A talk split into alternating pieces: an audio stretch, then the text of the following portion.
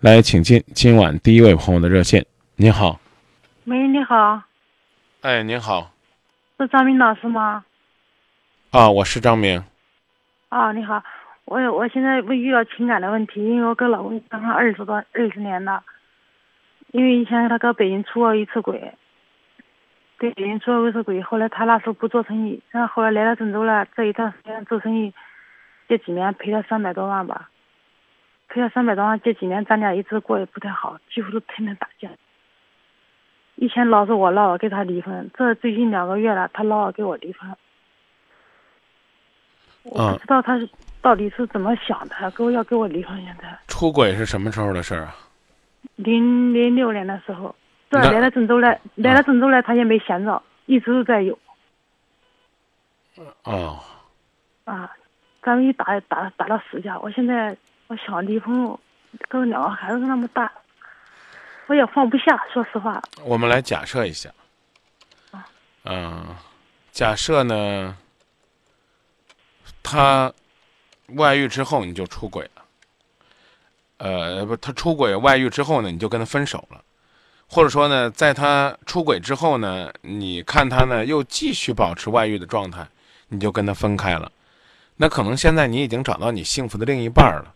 可能呢，你这个家呢不至于被他挥霍，做生意啊赔钱呐，甚至是糟蹋掉好几百万，不至于呢。现在现在的生活呢？没有，我对家庭付出太多，因为我放不下。因为对北京做生意，我都是我挣的钱。来到郑州来了，他说一一直家庭不交给他，我交给他了，交给他后来做生意赔这么多钱，赔了这么多钱，我也没怨言他，我就说该怎么办，慢慢还赚，赚钱返给人。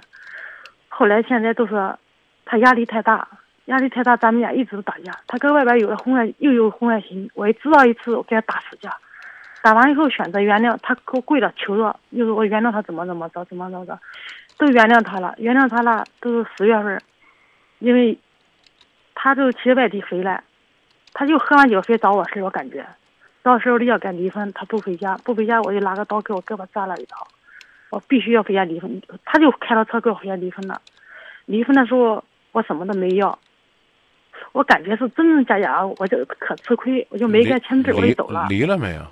没有离，没有离，没有离，因为他后来昨天晚上回来，他又说一句啥话子了？说离婚不给我离婚，就滚蛋！你不给我滚蛋！嗯，我就不能看你，我看你怎么说了伤人话，知道实在受不了了。嗯。他今天就走了，因为有急事反正他也可忙也可累，我也能理解他，但是他做这点事儿，你知道吧？我确实不知道该怎么办。那那你能告诉我，他忙他累，他忙什么累什么呢？嗯，因为他做生意嘛，跑到外地，好多面子面，好多外边的生意事儿，还应酬，还请，还有打官司的事儿，反正他该人钱的事儿，没有人没有人支持咱们。家里人没有人支持，都是他一人对外闯，对外头借啊弄啊，都是，反正反正我感觉他压力也可大。嗯，那你就好好的陪着他，减轻压力，然后呢，慢慢的让他呢恢复平静的生活。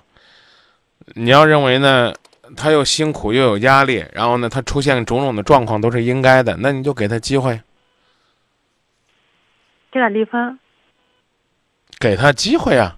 你不是说他辛苦、挺累的、挺有压力的，看这架势，你还挺同情他的。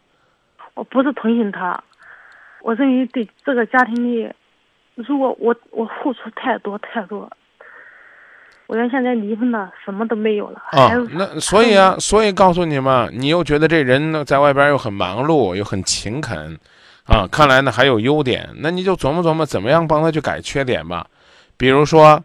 啊，家里边不管生意有多么不好，不能拿着你撒气。